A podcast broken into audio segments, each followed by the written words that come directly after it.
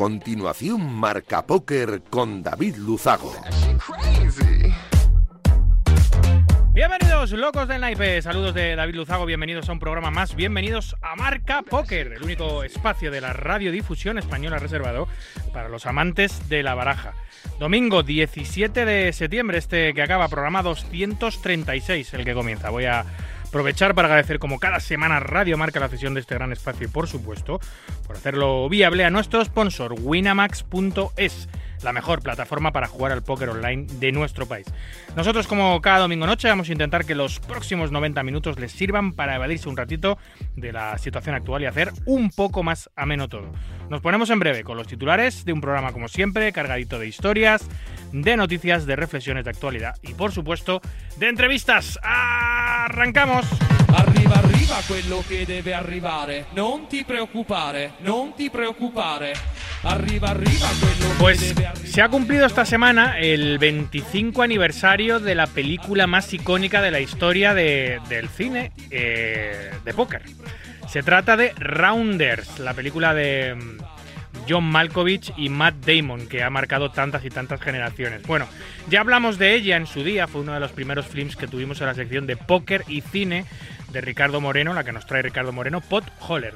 Eh, hoy vamos a hablar, vamos a recordar eh, esa película y vamos a hablar de un montón de curiosidades del rodaje y de la película en su 25 aniversario. Tendremos también un carrusel de noticias que define a la perfección lo que ha acontecido en el maravilloso mundo de Naipe en estos últimos siete días. Y hoy toca hablar también de ajedrez. Y es que cada dos meses más o menos tenemos la visita de Federico Marín Bellón, el periodista del mundo especializado en cine y, y sobre todo en ajedrez, también habla de póker muchas veces, que nos va a hablar eh, nos venía en principio a hablar única exclusivamente de las trampas en el ajedrez y es que en todos los ju- juegos cuecen habas, ojos que ta- ojo que también hay algunas trampitas que se hacen en este maravilloso juego de mesa o deporte de mesa. Y, y vamos a hablar solo de la polémica entre Niemann y Kramnik, eh, esas acusaciones de Kramnik a que Niemann está jugando de manera muy sospechosa, pero claro, es que hoy ha salido, hoy ha salido un artículo, o como él lo ha llamado, un análisis matemático de la situación de la mujer en el ajedrez, y lo ha publicado Miguel Illescas, el gran maestro internacional, amigo por cierto de Winamax, que se desplaza siempre a jugar a los eventos de póker de, de Winamax. La próxima semana nos veremos en Bratislava, en el Winamax Poker Open. Eh, y viene algo a decir, viene ese análisis matemático, ese estudio, ese eh, artículo en la revista del propio Miguel, viene algo a decir algo así como que la mujer eh, bueno, que el hombre tiene ventaja sobre la mujer y que porcentualmente pues la mujer está eh, mucho menos representada de lo que debería, eh, teniendo en cuenta porcentualmente cuántas mujeres juegan. Bueno, es, se ha metido en un, en un charco sin quererlo, es su opinión sincera, además lo demuestra con, de- con un análisis matemático, pero no sé yo si es el mejor momento para hablar de estas cosas, cómo está la sociedad. Ahora, hablaremos con Federico Marín, sin juzgar, vamos intentar no juzgar el artículo, con Federico Marín sobre este interesante y arriesgado estudio que ha hecho el gran maestro internacional Miguel Illescas. Cerraremos con las conexiones con el circuito nacional de Alicante. Ha habido dos grandes circuitos que, han, eh, que se han enfrentado, entre comillas, esta, esta semana. Eh, por un lado, el CNP de Alicante, eh, hablaremos con Jaime Sánchez, y por otro lado, el Campeonato de España, el Circuito Nacional de Alicante, y por otro lado, el Campeonato de España de Málaga. Hablaremos con Guillem Velasco.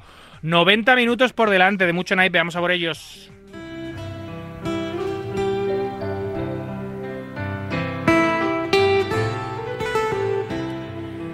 Y esta noche, eh, antes de empezar, quería bueno, recordar la figura de uno de los grandes de las ondas de nuestro país. Ha muerto Pepe Domingo Castaño. Y lo ha hecho esta pasada madrugada repentinamente de la manera que posiblemente nos gustaría irnos a muchos de nosotros. Sus familiares y amigos le lloran, le recuerdan, le homenajean, pero también todos los que hemos crecido pegados a, a un transistor cada fin de semana y a todos los amantes de la música y el deporte como es mi caso. ¿Cuántas generaciones hemos disfrutado de su particular, irrepetible e inconfundible manera de comunicar, de llegar, de hacernos llegar esa maravillosa publicidad tantos años? Su calidez, su vitalidad, su alegría, su emoción, su honestidad han sido partes de mi niñez. Y eso es sagrado. Se lo agradeceré siempre. Su voz y su forma de hacer radio quedan ligadas a mí para el resto del camino. La emoción de escuchar tantas tardes el carrusel junto a mi padre, junto a mi abuelo, de reír, de disfrutar, de llorar, de sufrir, como la vida misma. Cuántos recuerdos, cuánta nostalgia, cuánta felicidad y cuánto le vamos a echar de menos en las maravillosas tardes de la radio del deporte. Por eso, y por tantas otras cosas, gracias a él y a todos los profesionales que delante y detrás de los micros nos alivian y mejoran la vida, ese bálsamo, ese oasis tantas veces. Compañeros de viaje, educadores, descubridores, animadores. Gracias a todos ellos. Hoy toda la radio de nuestro país está de luto porque se ha marchado uno de los más grandes. Y nosotros, desde nuestro pequeñito, pequeñito espacio radiofónico, no queríamos tampoco dejar pasar la oportunidad de despedirnos de él y rendirle nuestro más sentido homenaje. Gracias, Pepe. Descansa en paz.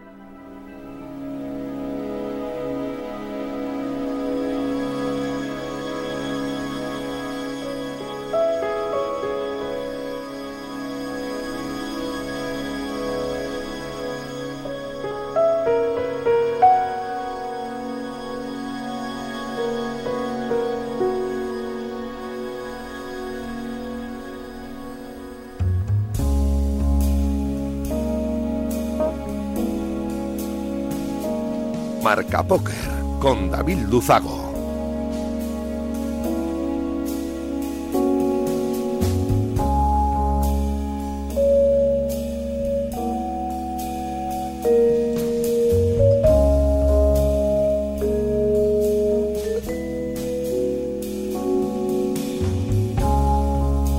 Pues con el tema principal de la banda sonora de Rounders, esta semana, aprovechando que coincide con el 25 aniversario del film, una de las películas más icónicas, si no la más, de la historia de nuestro juego, vamos a hacerle eh, un merecido homenaje a este largometraje que ha marcado varias generaciones de jugadores, muchos de ellos que incluso conocieron o se iniciaron en nuestro juego tras verla.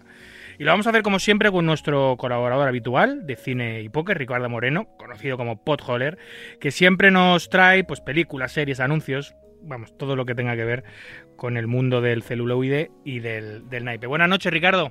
Hola, buenas noches, David, ¿cómo estás? Pues eh, muy bien, en esta en este triste fin de semana, esta triste noche de la pérdida de Pepe Domingo Castaño. No sé si tú eras oyente de, de Carrusel, de Tiempo de Juego, de los deportes, eh, de los de- programas de deportes de, de fin de semana, porque si lo eras, eh, pues lo echarás de menos seguramente en el futuro.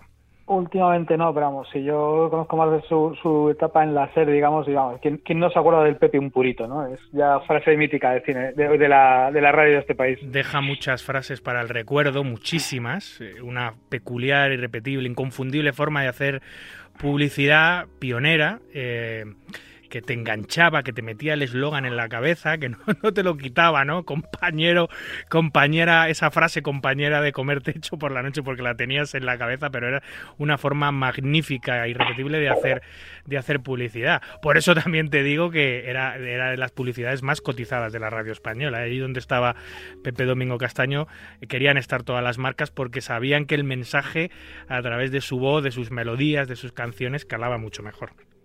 Sí, era, bueno, lo, que se una- un animal radiofónico el hombre, ¿no? No había, no había eh, eh, onda que se resistiera, vamos. Y sí, efectivamente, no, no ha habido ni habrá como, otro como él para hacer publicidad. No, muy difícil, muy difícil, ya te lo digo.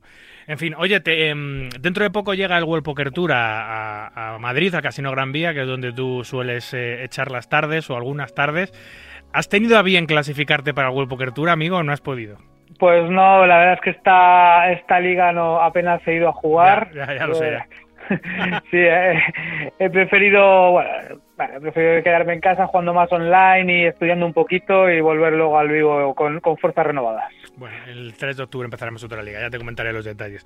Eh, eh, ¿Y qué vas a hacer? ¿Vas, ¿Tienes pensado jugar algún evento del calendario World Poker Tour? Son 10 días, hay para todos los bolsillos, desde el High Roller, que es el más caro, Main Event, y luego hay un montón de paralelos muy interesantes. Incluso, ¿qué años tienes tú, eh, Pot?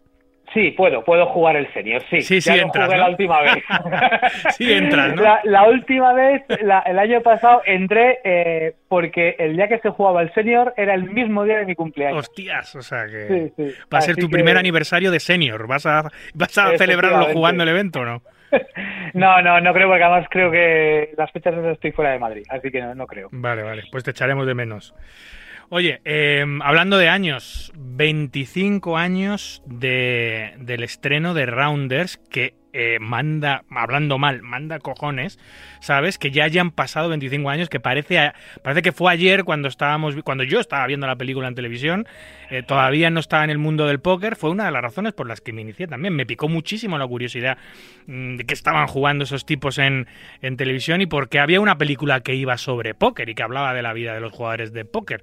Eh, 25 años ya, Pot, nos hacemos muy mayores, macho. Sí, total, eh, hablar de cine clásico el Charles Chaplin y no, es que ya te digo, de Matt Damon hace 25 años ya y es Matt Damon que está aquí al lado. Sí, sí, Así que sí, nos hacemos ya mayores, sí, efectivamente. Bueno, y tú tienes hijos, ya verás cuando crezcan y esas cosas. ya, ya ya me lo contarás. Ahora yo, yo me estoy dando cuenta si la vida pasa mucho más rápido cuando tienes hijos o pasa mucho más rápido con ellos. Cuando eres más joven parece que el tiempo está un pelín más ralentizado, pero es que ahora, tío, pestañeas y han pasado dos años.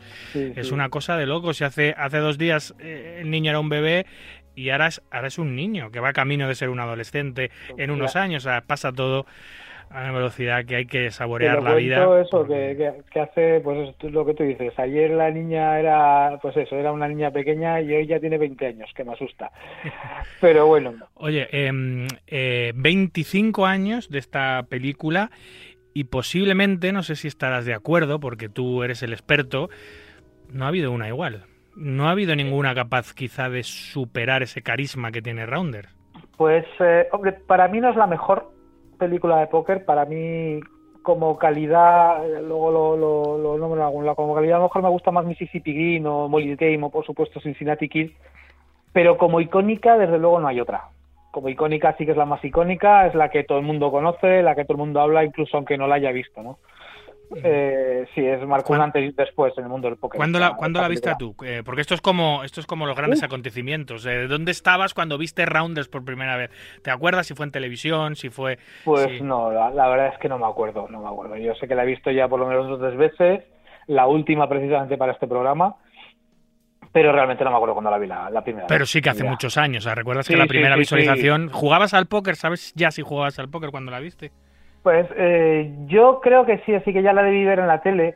Eh, hace ya un montón de años eh, yo escribía alguna critiquilla de cine también para un para, para un eh, programita, para bueno, para una web que seguro que te acuerdas, que se llama Poker View. Hombre, claro. con Pableras y, y Pacochi y bueno, y demás. Y, y ahí escribí una crítica sobre Rounders y yo creo que fue ahí la, cuando la vi la primera vez, así que eso debió ser alrededor de, no sé, 2008, 2009 tal vez. ¿Qué te pareció? Ya, ya, ya sin estar influenciado por eh, las películas que han venido después, más modernas, que han superado en calidad, como tú dices, a, la producción de Rounders, pero sin en aquella época cuando la viste, sin estar influenciado por las películas más modernas, eh, ¿te causó impresión? ¿Te sorprendió Rounders? Eh, ¿cuál, ¿Cuál fue tu impresión primera? Me acuerdo que me gustó. Claro, con la que cuando todo el mundo te habla de Rounders, Rounders, o sea, te habla de una película, ¿no? Lo que pasa es que, bueno, tal, tienes el, el- el listón muy alto, las expectativas muy altas y, claro, lo que pasa es que luego cuesta que llegue, que, que llegue a ese nivel que tú te imaginas, ¿no? Entonces, eh, no me gustó tanto como yo esperaba que me iba a gustar, pero sí, me gustó. Recuerdo también que había algunas escenas de póker que me llamaron un poco la atención. Por ejemplo, bueno, creo que lo dije ya también la crítica que hice aquí, que fue que el hombre como que se vuelve loco porque le gana una sola mano a Jackie Chan, ¿no? Y dices, bueno, que si eres un profesional de póker, sabes que le has ganado una mano, sí, el mejor del mundo en aquel momento, pero una mano, en fin. Pero, pero sí, como película, como realización y demás, me, ac- me acuerdo de eso, que, me gustó. O sea, no fue el- la película de mi vida, pero sí está muy bien. Y bueno, trata, trata bien el póker también, ¿no? El- me refiero en- a, a la hora de, de- de representarlo en la pantalla. Yo, yo, yo, eh, Ricardo, eh, em, yo creo que eh, va a ser complicado que nuestros ojos vean una, un film, una película de póker, que refleje a la perfección lo que es de verdad el mundo del póker, porque al final son producciones, especialmente estas, producciones de Hollywood, con actores renombrados, que lo que buscan es llegar al gran público. Y la realidad del circuito profesional, la realidad de la vida de los grinders, es, eh, no es tan glamurosa y no es tan bonita como para contarlo una película. Y cuando tú quieres llegar al gran público necesitas contar pues cosas muy épicas. Eh, yo te leo las dos cartas, eh, te he ganado una mano, cosas que en el póker no suponen absolutamente nada y nosotros lo sabemos porque estamos en esta industria, en este gremio, pero que a los, a los no profanos pues, pues los le, le- le- le- le encantan, ¿no? Le encanta ver este tipo de cosas porque, porque lo hace pues más atractivo. Y eso, eso va a seguir pasando. A no ser que veamos una producción de cine independiente hecha por jugadores o por gente de la industria, o lo que vemos generalmente en los documentales, que eso sí que son fiel a la realidad. Las películas de Hollywood y las, las grandes producciones, si van sobre póker, van a estar siempre, yo creo, Ricardo, no sé si piensas lo mismo, muy alejadas de la realidad. Sin duda, las licencias cinematográficas desde luego se tienen que tomar, también tienen que darle, pues eso, un poco de vida y de, emoción a, la película, porque si no, pues la verdad es que para un profano ver una partida de póker es como ver crecer la hierba prácticamente, es un poco aburrido.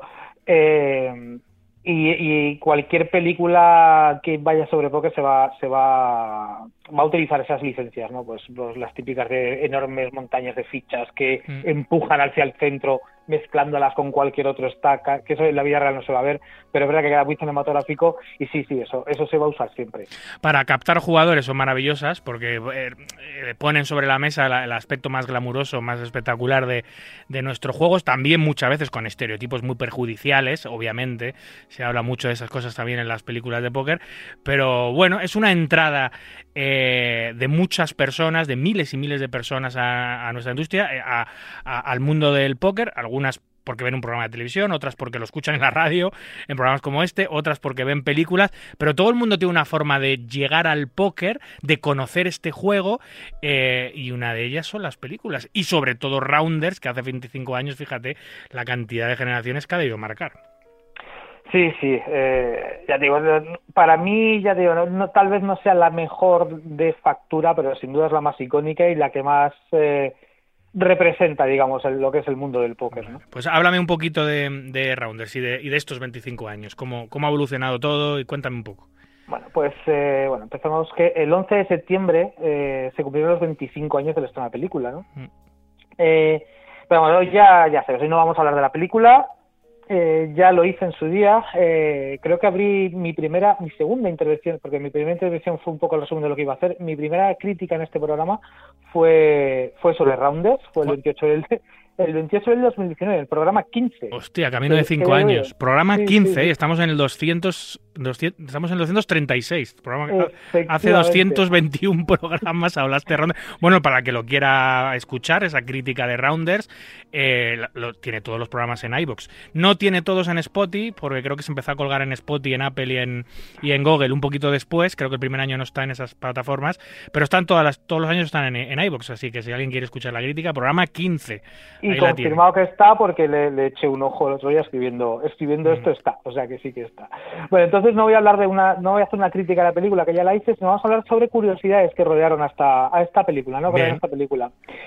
Para empezar, bueno, es el aniversario, pero del estreno en Estados Unidos. En España se estrenó unos meses más tarde, el 15 de enero del 99. Mm. Así que te, to- te toca hacer otro, otro especial el 15 de enero. Donde recaudó aquí en este país eh, 624.892 euros. bueno. No es mucho, pero bueno, de un total de casi 23 millones de euros, que de, perdón, de dólares, Mm. que recaudó en todo el mundo, que bueno, teniendo en cuenta que el presupuesto de la película ascendió aproximadamente a unos 12 millones, pues bueno, no se puede decir que fuera un éxito, pero tampoco fue un fracaso, Bueno, no fue del todo mal. Recuperaron dinero, casi, casi el doble de, la- de lo invertido. 11 limpios, fíjate. Sí, ni tan mal. Mm. Bueno, los guionistas son David Levian y Brian Koppelman y bueno, se documentaron a fondo. Fueron a numerosos clubs a, a jugar y a conocer el ambiente, ¿no? Se leyeron, según Brian, según Brian, se leyeron entre 50 y 100 libros de póker. Y hasta se entrevistaron con Mike Caro para hablar sobre estrategias y test, ¿no? Mike No, Caro, sí. que es un, un, Un grande. Efectivamente, un mítico de, los de los libros Total, de Poe, ¿no? total. ¿Cuántos hemos aprendido? ¿Cuánt- ¿Cuántas generaciones también de jugadores de mi época?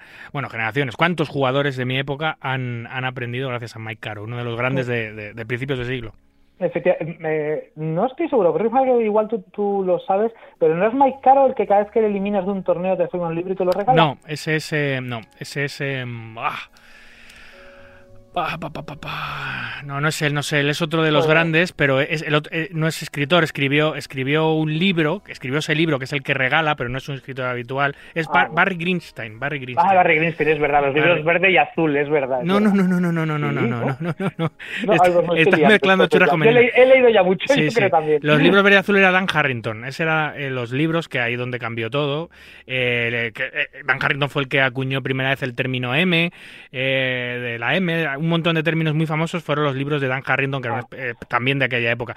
Barry Greenstein era uno de los habituales de. mm, De, los high stakes, jugaba torneos, pero luego también jugaba eh, high stakes. Y además todo, eh, se rumoreaba o se decía que todo lo que Barry Greenstein ganaba en torneos lo cedía a beneficencia, que él era un hombre adinerado, no tenía problemas, y él jugaba para, para, para eso, para ge- generar dinero y darlo a, a Charity en Estados Unidos. Y al que le eliminaba, él escribió un libro, no me- creo que era...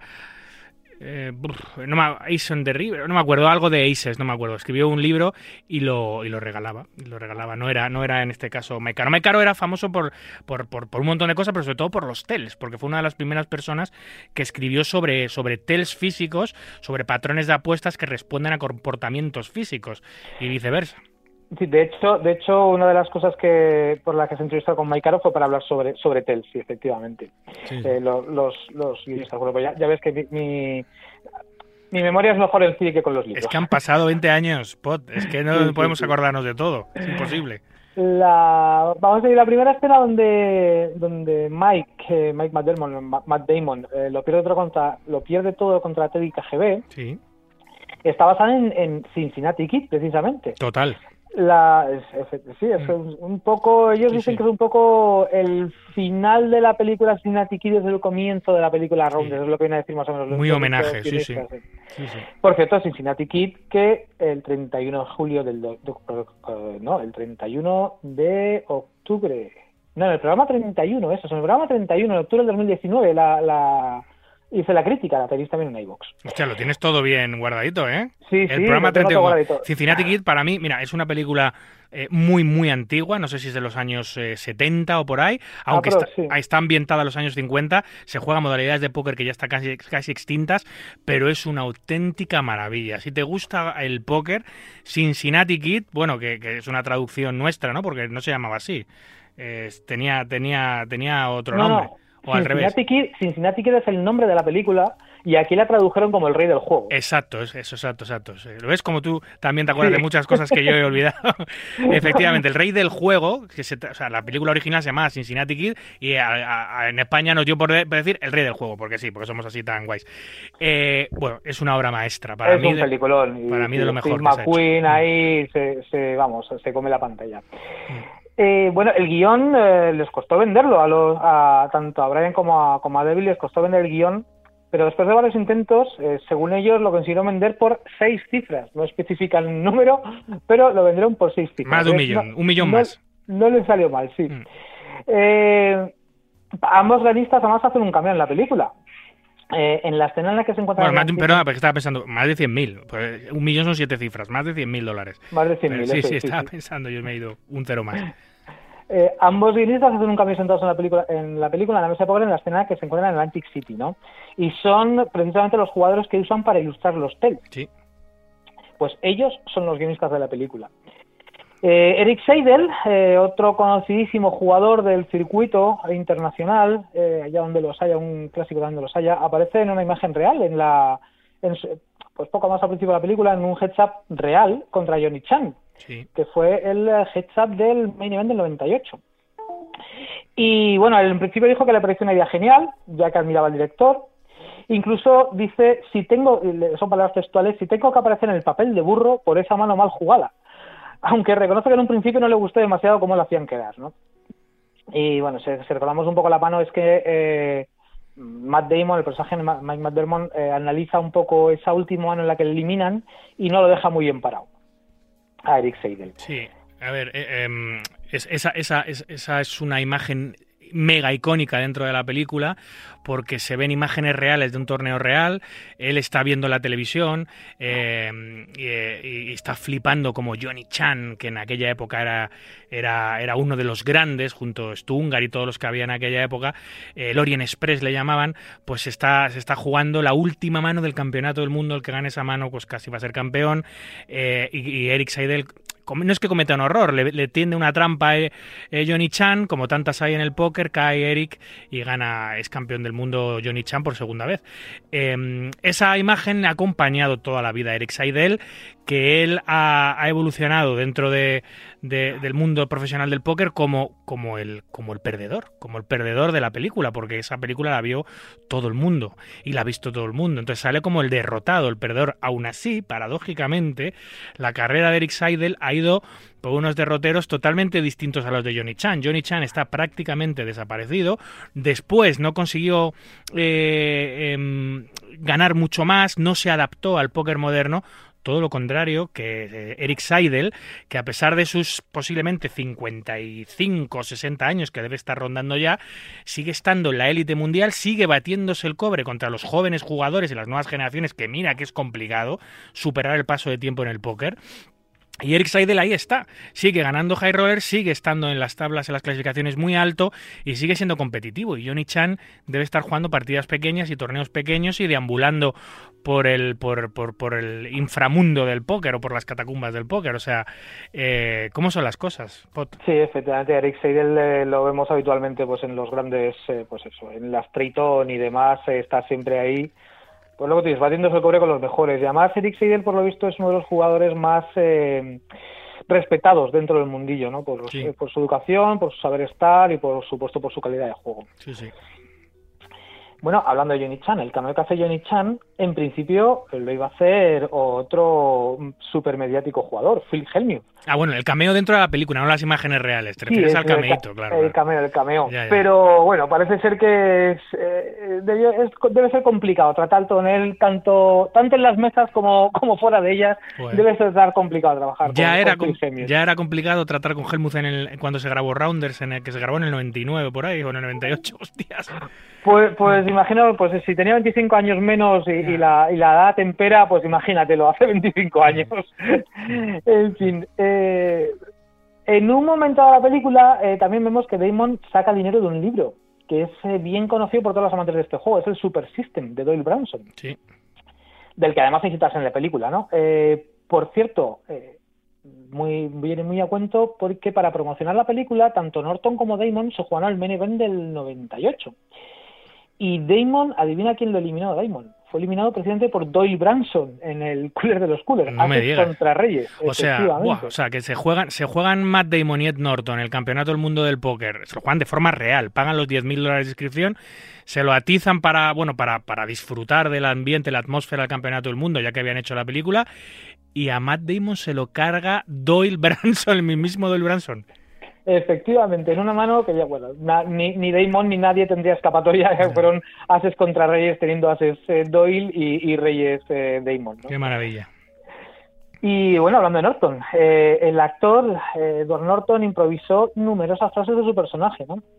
además, cuando. Esto es curioso, además, esto es nota cinefila también, ¿no? Cuando sale de la cárcel, no sé si te acuerdas, pero lleva una perilla y él se la afeita.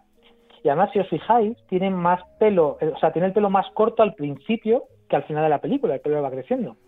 Y esto es debido a que acaba de terminar el rodaje de American History X, American, eh, no sé si te acuerdas de esa película, sí, sí, hombre, donde lucía ese look, ¿no? Ese look, ¿no? Con, perilla y rapadísimo de neonazi, efectivamente. Mm. Por cierto, eh, American History X, que si alguien no la ha visto, por favor que la vea, porque es una película es una maravilla de película. Una película de culto totalmente. Eso da buena cuenta de eh, el espectacular reparto de Rounders que ninguna otra película en la historia de póker ha vuelto a tener. Malkovich, Norton y Matt Damon. Es que es salvaje. Matt Damon que venía, o sea, este Norton que venía de hacer American History X, o sea, ojo. Sí, sí, no, el, reparto es brutal y bueno, y te dejas también ahí un turturro Y, y, bueno, y alguno más que, que sí, sí, el reparto es espectacular. Mm. Eh, ciertamente pues no sé, tal vez si nos vamos a Cincinnati Kids, sus dos protagonistas, Sí. sí, Steve McQueen y, y, eh, bueno, el que hace malo ahora no recuerdo cómo se llama, pero vamos, es otro icónico también. Eh, o, bueno, porque ni siquiera Molly's Game, porque como Molly's Game, bueno, está Jessica Chastain y algún Mm. otro actor, pero no son superestrellas como No, eran todos no aquí en, no ha habido en- nada igual. en Rounders, ¿no? No ha habido nada igual.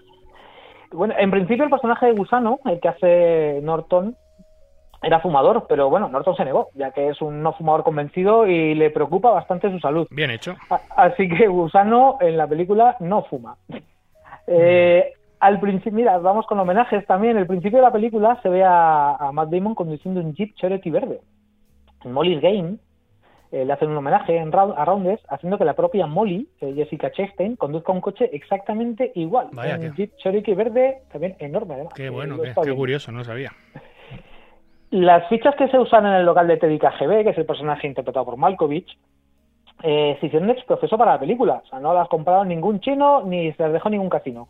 Las hicieron de exprofeso para la película y las hizo una conocida empresa que surte de fichas a diferentes casinos. O sea, son, eran totalmente profesionales esas fichas. Vale, vale, o sea, que hicieron un set de fichas solo para los rodajes. Solo para rodajes, ¿Dónde sí. estará ese set de fichas? Y te digo Pues- una cosa, el que lo tenga, eh, si lo pone en eBay, eh, Se saca ¿cuánto, un puede, dinero, eh?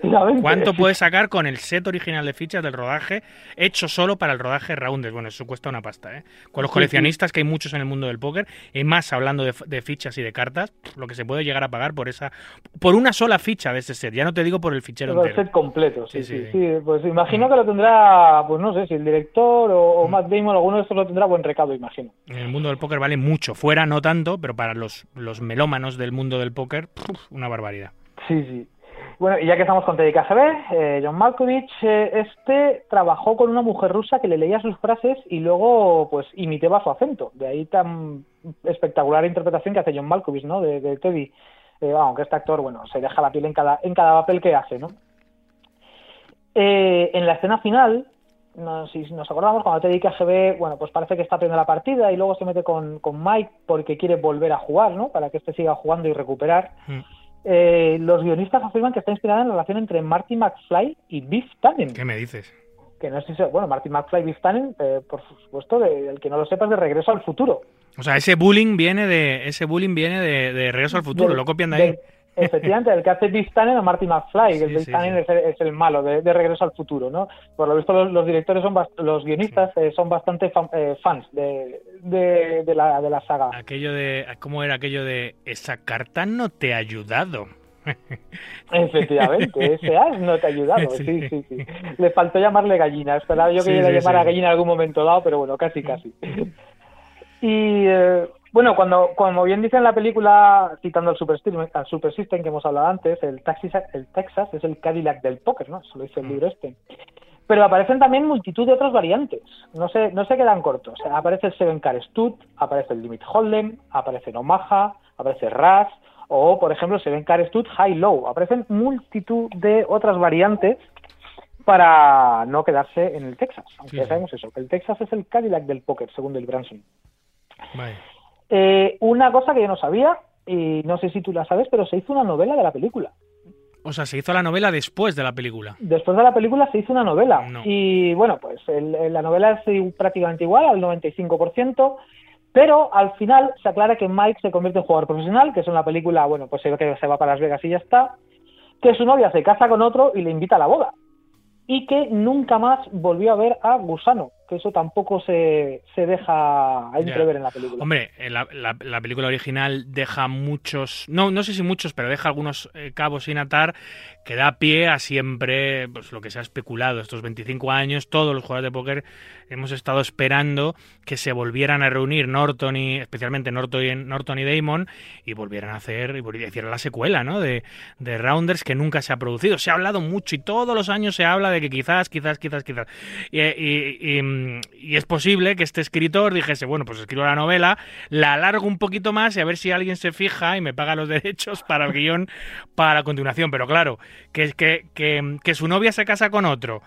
eh, y que nunca más vea Gusano no me gusta mucho para la segunda parte. Prefiero que la novia siga por allí y prefiero que, por supuesto, que Gusano siga en, siga en, en el reparto.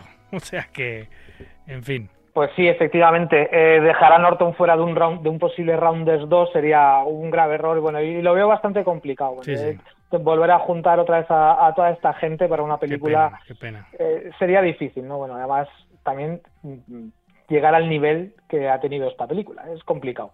Sí. Pero bueno, nunca se pierde la esperanza. Ojalá tengamos un Rounder 2 del, del nivel de Rounders 1, ¿no? Sí, ¿sabes lo que pasa? Que cuando cuentas con repartos tan, tan brutales, con estrellas de, del cine tan, tan heavy, tienen, tienen mil millones de proyectos. Y, y, y, y Rounders ha sido en sus carreras un film más, una película más. Entonces, hacer una secuela de una película más cuando han tenido muchas otras película- películas mucho más importantes en su carrera, harían secuelas de otras películas mucho antes. Sí que es cierto que la presión de la comunidad de póker, especialmente en Estados Unidos, que es mucho más numerosa, pues podría ayudar un poco, pero jo, estoy pensando, si la presión social no, no, no pudo volver a reunir o no ha podido volver a reunir a, a- los actores de Friends, por ejemplo, para hacer, para, para hacer una secuela de Friends o, hacer otra serie de Friends con todos ellos, ¿cómo vamos a conseguir los pobrecitos del póker que Matt Damon, Edward Norton, Molkovich y Torturro se unan otra vez para hacer Sí, otra sí. película? Ojalá. Bueno, milagros existen.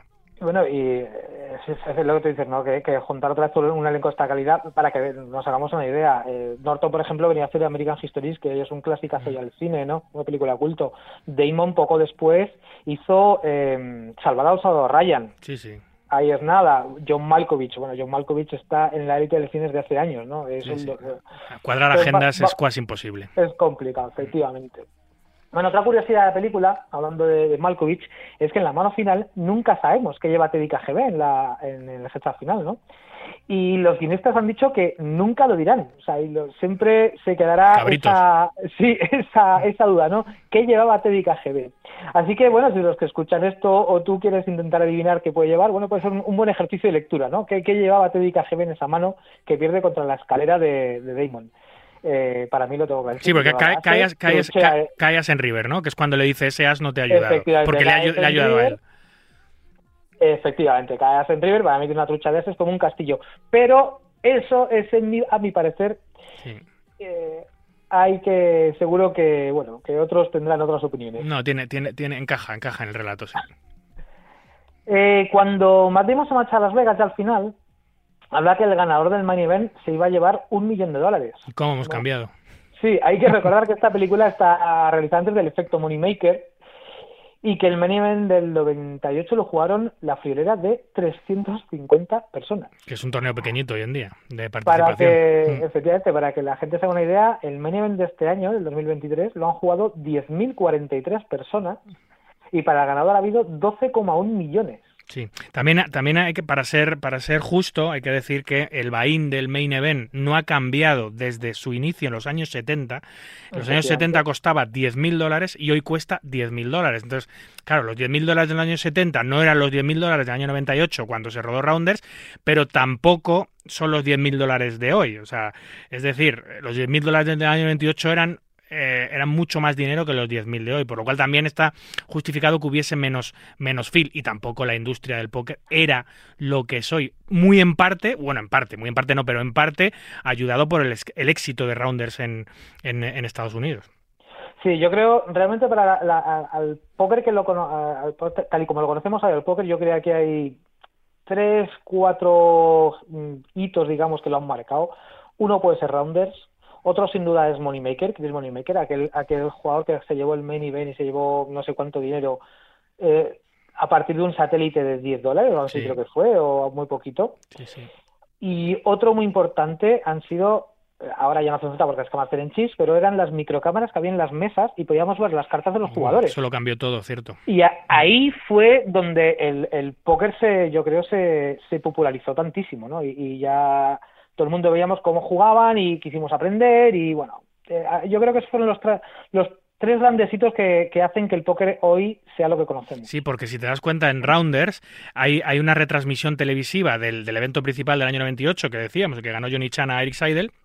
Pero eh, la serigrafía, la edición, eh, solo ponía las cartas cuando había Olin y Call, es decir, cuando había Showdown, porque en aquella época todavía no había microcámaras y mucho menos la radiofrecuencia ahora mismo, eh, que es la que, la que lleva la información de las cartas a, los, a, los, a, las casas. Antes solamente había una cámara cenital y cámaras para los jugadores, pero las cartas ocultas no se veían, solo se podían ver cuando las ponían boca arriba, es decir, cuando había un Olin y Call o cuando voluntariamente las querían enseñar porque había un farol o lo que sea, y era el único momento en el que salían las cartas en edición o, puestas en, la pantalla, ¿no? Y era eh, mucho más tedioso, porque ver al póker sin ver, ver, ver un campeonato de póker sin saber qué cartas tienen los jugadores para, bueno, pues para meterte en la partida, pues es muy aburrido, ¿no? Es igual es lo que decía antes, ¿no? Es, como, es un poco casi como ver crecer la hierba, ¿no? Y efectivamente, viendo las cartas cambia muchísimo lo, que es la, emoción que le da a este juego. Eh, lo ha convertido las cámaras, las microcámaras convirtieron al póker en un espectáculo de masas. Acercó el póker a televisión a miles y millones de hogares norteamericanos, luego saltó a Europa, etcétera, etcétera, y eso lo cambia todo. Ver, ver las producciones televisivas que hay alrededor de los campeonatos de póker hoy en día, pues es una cosa de locos y es, es alto entretenimiento. Eh, en aquella primera época, cuando empezaron a enseñar partidas en televisión que no había cámaras, era un coñazo.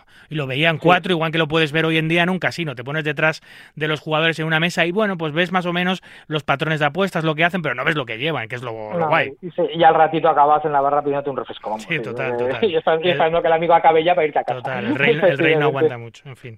Sí, sí.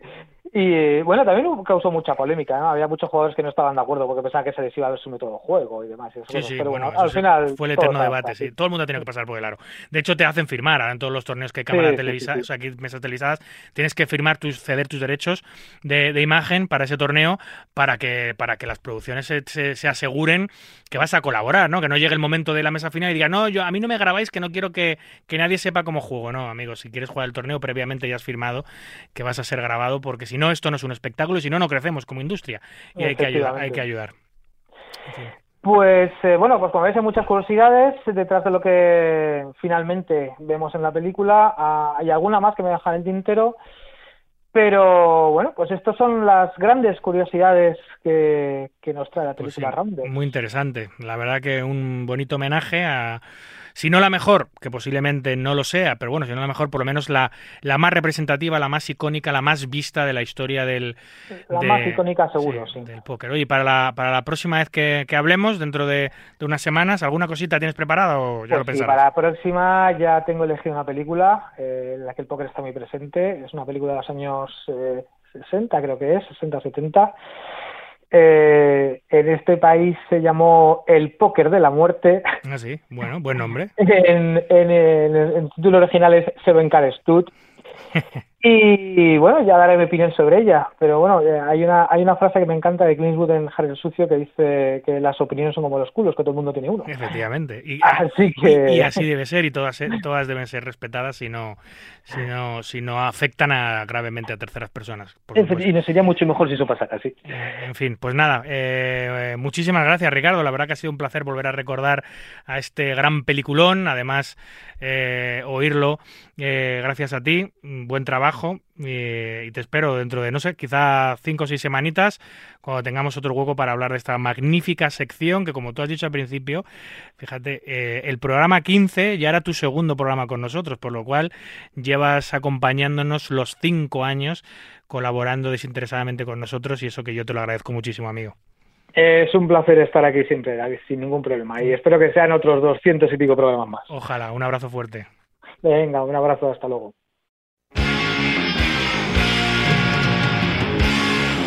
Hola, soy Aman Akdali y yo también escucho todo acerca del mundo del naipe en Marca Poker.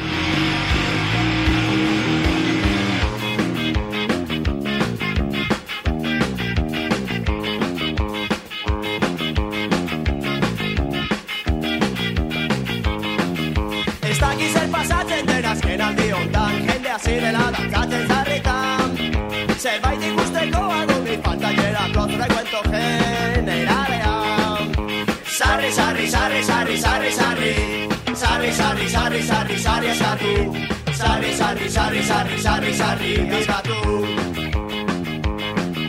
Irratikoak antziren ditutzen zuzean paella janko zutela Eta pitita sarri bere muturretan saltza zeudela kontuatu mameak sarri, sarri, sarri, sarri, sarri, sarri, sarri, sarri, sarri, sarri, sarri, sarri, sarri, sarri, sarri, sarri, sarri, sarri,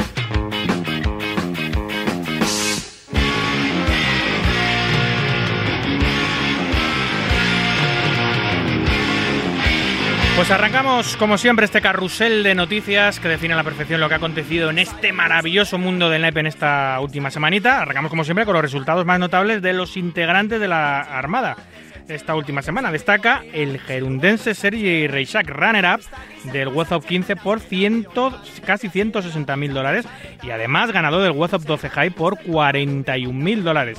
También el anónimo jugador español Granter 777, afincado en Andorra, que se ha impuesto en el WhatsApp 51 High por 51.500 euros. Cerramos con la segunda plaza de Leo Margets en las Winamax Series por 21.500 eurazos. Vicente Bosca elige finalmente a Juan Maceiras para que sea su próximo rival en Red Rival. Será el 11 de octubre en el Casino Gran Vía de Madrid, donde veremos si el valenciano logra su cuarta victoria consecutiva y retiene el cinturón de campeón o pasa a manos galegas. El rostro del jugador italiano Darío San Martino en un mural en Nápoles junto a Maradona y al comediante italiano Massimo Trossi. O eso, al menos es lo que parecía. Las redes sociales se llenaron por un momento de comentarios asombrados sobre ello, aunque la realidad fue que el nuevo mural, obra del renombrado artista callejero italiano Jorit, rinde homenaje a tres iconos de la ciudad de Nápoles. Curiosamente también la ciudad natal de Darío San Martino. Maradona, el músico Pino Daniele, que es el que tiene un gran parecido con el grinder italiano, y el comediante Massimo Trossi, nuestro gozo en un pozo. El jugador norteamericano Phil Ivey, embajador del World Poker Tour, confirma que se ha inscrito al Big One for One Drop de un millón de dólares de entrada que se celebrará eh, enclavado en el, en el Festival de diciembre del Casino Win durante el circuito del World Poker Tour Championship. Es el primer jugador en hacerlo y lo ha dado a conocer a través de un vídeo publicado en las redes sociales de World Poker Tour. Se jugará entre el 18 y el 20 de diciembre este gran evento e iremos actualizando durante las próximas semanas la lista de inscritos en lo que seguramente sea el evento más caro del año. El casino Caesars de Las Vegas, extorsionado por unos hackers, viéndose obligado a desembolsar una suma importante para evitar que se revelaran informaciones muy sensibles. Este suceso se ha producido solo unos días después de que el MGM Resort también sufriera una- un caso similar, que afectó a algunos servicios como las de reserva de habitaciones, las máquinas tragaperras, las slots y el Poker Room. Hasta el momento la empresa no ha emitido ningún comentario oficial sobre el incidente, sin embargo, las consecuencias ya se reflejan en el mercado bursátil con una caída del 2,7% en el valor de las acciones de la compañía. Los responsables detrás de este ataque han sido identificados como Scatter Spider o UNC 3944. Sam Altman, creador de ChatGTP, asegura en una entrevista que el póker le enseñó mucho sobre negocios. Confesó que pudo pagar su manutención gracias al póker y que también aprendió mucho sobre psicología y aversión al riesgo. Reveló asimismo su amor por el póker y relató cómo jugaba habitualmente cuando estudiaba en la Universidad de Stanford, en California, para poder pagar así sus gastos de manutención. Arranca el Poker Masters y con él comienza la carrera por la chaqueta púrpura que vuelve a estar en juego desde este pasado jueves. Como siempre será en el Poker Go Studio del área Restaurant Casino de Las Vegas, en lo que supondrá la quinta serie del tour que se jugará entre el 14 y el 26 de septiembre y costará de 10 eventos no limit holding desde 10.000 dólares hasta la final de 50.000. Estaremos muy pendientes de sus resultados. El actor Matt Mikkelsen, quien interpretara al villano de James Bond en Casino Royale, reveló algunos detalles curiosos de las escenas del póker del fin. Según Matt, todos en esa mesa sabían jugar al póker excepto Daniel Craig, que curiosamente era James Bond. Según Matt, las manos que se jugaron eran completamente irreales, exageradas y poco habituales, es lo que hay. El Star Casino Sydney de Australia prohíbe la entrada a diversos jugadores de póker sin dar más razones. Se rumorea que este baneo masivo pueda estar relacionado con las recientes acusaciones de lavado de dinero a las que se enfrenta el casino. El grupo Star Entertainment, propietario de seis importantes casinos en Australia, informó pérdidas de 1.260 millones de dólares durante la primera mitad de 2023. Una gran parte de estas pérdidas se atribuyen a delitos financieros en 2022 que acabaron con una multa de 100 millones de dólares australianos y una suspensión temporal de la licencia. Se especula así que el casino ha emitido exclusiones a sus clientes los que han realizado grandes transacciones mm, en la propiedad en el pasado. Brandon Rashad Johnson, gerente de operaciones del Hotel Área de Las Vegas, acusado de robar 770 mil dólares del casino. Ha sido arrestado y encarcelado en la cárcel del condado de Clark por la policía de Las Vegas, acusado de sustraer dinero entre julio de 2022 y julio de 2023. Se empezó a sospechar de él a principios de julio debido a los artículos de lujo que estaba adquiriendo. Se sospecha que realizaba reembolsos fraudulentos de reservas a su propia tarjeta de crédito. Durante una auditoría e investigación interna que comenzó el 25 de julio se descubrió que realizó 309 reembolsos al mismo número de tarjeta. Las autoridades creen que Johnson emitió cientos de reembolsos fraudulentos a su tarjeta de débito y utilizó algunos de estos fondos para comprarse eh, ropa en Louis Vuitton, en Versace, usar jets privados, visitar spas, comprarse una casa y muchas cosas más. Tras las primeras sospechas de acusaciones, Johnson aseguró que el dinero provenía de un trabajo paralelo que tenía como chef privado, aunque nunca antes lo había mencionado ni siquiera nadie sabía que cocinaba. Ahora se enfrenta a cargos que incluyen el robo de miles de dólares, blanqueo de capitales y delitos informáticos. Como siempre en estos casos, la avaricia rompe el saco. Finalmente, la Cámara de Diputados de Brasil ha aprobado el proyecto de ley que regulaba las apuestas deportivas. El proyecto aprobado establece que eh, se pagará un 18% los ingresos de los operadores de juego. Pagarán los operadores de juego un 18%, mientras que los premios a los jugadores estarán grabados al 30%. El gobierno carioca espera recaudar cerca de 2.000 millones de euros anualmente con esta medida. El gobierno australiano busca prohibir el uso de tarjetas de crédito de monedas digitales en el juego online con la presentación de un nuevo proyecto de ley presentado por el Partido Laborista en el Parlamento y grabarlo así con cuantosas multas que sobrepasarían los 140.000 euros para las empresas que no apliquen las nuevas restricciones. Cabe mencionar que Australia ya prohíbe el uso de tarjetas de crédito en el juego presencial, por lo que quedaría definitivamente vetado de cualquier tipo de actividad. La ministra de Comunicaciones, Michelle Rowland, ha declarado que la legislación protegerá a los australianos vulnerables a sus familias. Es tan sencillo como esto. La gente no debe apostar con dinero que no tiene ahí. Según revela, ya cerramos, eh, según revela, eh, cerramos el carrusel, según revela la encuesta Nuevos hábitos de métodos de pago en España 2023 de la compañía Pay No Pain, 8 de cada 10 españoles han pagado al menos una vez a través del móvil. Concretamente, el 78,1% de los encuestados. De hecho, un tercio de los españoles usan diariamente este modelo de pago y el 42,8% cree que la tendencia del futuro pasa por pagar a través del celular o de un monedero virtual. Unas cifras que no cuadran con los de la industria del juego presencial, que sigue viéndose abocada a usar efectivo, un modelo de pago obsoleto que crea contratiempos e incomodidades y puede ser peligroso por los robos. Así nos luce el pelo.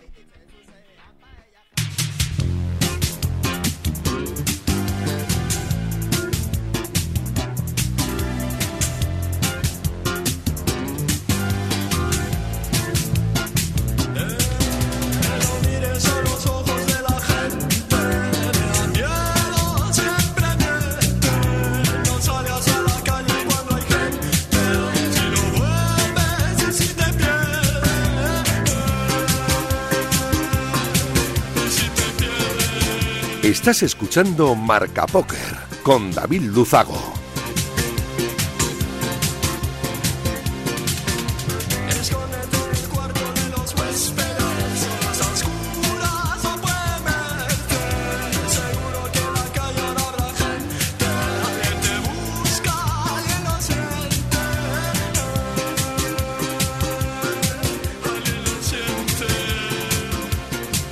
Esta noche volvemos a hablar con nuestro experto en todo lo que tenga que ver con el mundo del ajedrez, el periodista del diario El Mundo, Federico Marín Bellón, autor del libro Ajedrez para Torpes. Es uno de los pocos profesionales que hablan de póker en medios generalistas, tanto en el diario El Mundo como en su fenomenal web damasyreyes.es. Hoy vamos a hablar de mujeres y hombres, de aptitudes, mm, de aptitudes, de actitudes y del estudio que recientemente el gran maestro internacional Miguel Illescas reflotaba ayer en sus redes sociales y que ha originado un aluvión de comentarios de todo tipo, pero también vamos a hablar de lo que teníamos previamente pensado, de trampas, o al menos de sospechas de ellas, porque en todos los juegos cuecen habas y este caso, el de Niman y Kramnik, ha dado la vuelta al mundo y ha puesto patas arriba el fenomenal mundo del ajedrez. Buenas noches, Federico. Buenas noches, ¿qué tal David? ¿Qué tal? Yo muy bien. ¿Por dónde andas? Pues estoy en Madrid ahora mismo. Oye, eh, ¿al final vas a ir a Bratislava? No, que creo que no ibas a ir, ¿no? a Bratislava no puedo. Iré a, a Roquetas a jugar el Campeonato de España de, de viejitos, que ya estoy en esa categoría. El, eh, pero es, en póker en póker creo que las World Series es 65, aunque en World Poker Tour lo tienen en 50, en ajedrez cuando es senior. Pues eh, senior es 50, todavía no estoy en la super categoría, pero hay super veteranos que es 65 también. Ah, vale, vale, sí. Yo creo que en World Series puede ser algo parecido también, quizá. Es que me suena, me suena que hay senior y super senior. Y creo que el super senior es a partir de 65. Aunque, bueno, hay gente que compite hasta los 100 años. No sé si ha visto este año, Federico, que ha habido una persona, creo que era. mm, No me acuerdo cómo se llama. Creo que tenía Manuel Álvarez. Eh, publiqué una entrevista con Manuel en, en Peón de Rey, la, la revista de Miguel Illescas, que, del que vamos a hablar dentro de un rato. Sí. Y bueno, es un tipo sensacional. Don Manuel va a cumplir 102 años ¿Pero cómo eh, puede ser eso? en octubre y está. Hoy mismo ha jugado la última ronda en Moratalaz, en el torneo de Moratalaz. Pero- Y hace unas semanas jugó en el Escorial un torneo y ganó Elo. ¿Sí? ¿Aumentó Elo? Aumentó Elo. De hecho, el título que yo le había puesto en la entrevista era Todavía espero mejorar mi Elo con 102 años. Y, y lo ha mejorado el tío. O sea que. Oye, pues eh, puf, est- est- em, hablar de este, de este excepcional caballero merece un programa aparte. ¿eh? Yo creo que Sí, es- sí. estar compitiendo con 102 años en un deporte mental buah, es, eh, es algo impresionante. Yo, yo no sé, será una toda una institución dentro del mundo del Sí, ajedrez en sí, España. sí, es una persona admiradísima, no por su nivel de ajedrez, que ahora mismo es más modesto de lo Obviamente. que era en tiempos, porque vamos, si fuera todavía gran jugador ya sí que nos retiraríamos todos los demás, pero, pero tiene un mérito impresionante y una cabeza excepcional ese señor. No solo juega ajedrez, bueno, ya hablaremos de él. Sí, sí, a ver si podemos hablar un día de él, porque estas cosas a mí la verdad es que me, me encantan y dignifican mucho el juego. Tanto el, el ajedrez como en el póker, que pasa exactamente igual. Hay jugadores Sí. que juegan a- en, avanza- en edades avanzadísimas. Estoy ahora mismo recordando que ha habido algunos jugadores en World Series que han jugado con más de 100 años. Y estoy recordando a, a Cayetano, que en paz descanse, el gran, Sí. eh, uno de los grandes maestros españoles de póker, que, mm, que, que fue campeón de España con 82, 83 años. eh, campeón de España contra todos los jóvenes, eh, hace un año, dos años antes de, de fallecer. Son casos excepcionales, pero existir existen. ¿eh? Eh, en fin, bueno, em, el, programa de hoy viene cargadito de sensaciones fuertes. Por, por- por un lado, vamos a hablar de trampas o sospechas de ellos, ¿no? Hay una polémica enorme entre Kramnik y, y Niemann. Y por otra parte, pues la actualidad manda. Y ayer mismo eh, nuestro compañero em, en Winamax, eh, el gran maestro internacional, Miguel Illescas, compañero de Winamax y aficionado al póker también, bueno, pues reflotaba un artículo, ahora, ahora iremos sobre eso porque primero quiero hablar de, de Niemann y Kramnik, reflotaba un artículo sobre la sobre las em, sobre la- los hombres y las mujeres en el mundo del póker y por qué las mujeres en el mundo del ajedrez, perdón, y por qué las mujeres pues parece parece según su análisis matemático tienen menos aptitudes o, o- o están por, por, por, por debajo de, lo- de los hombres. Es, es, es muy polémico, ¿eh? porque en el momento en el que vivimos arriesgarse a hacer un artículo así hay que tenerlos bien, bien puestos.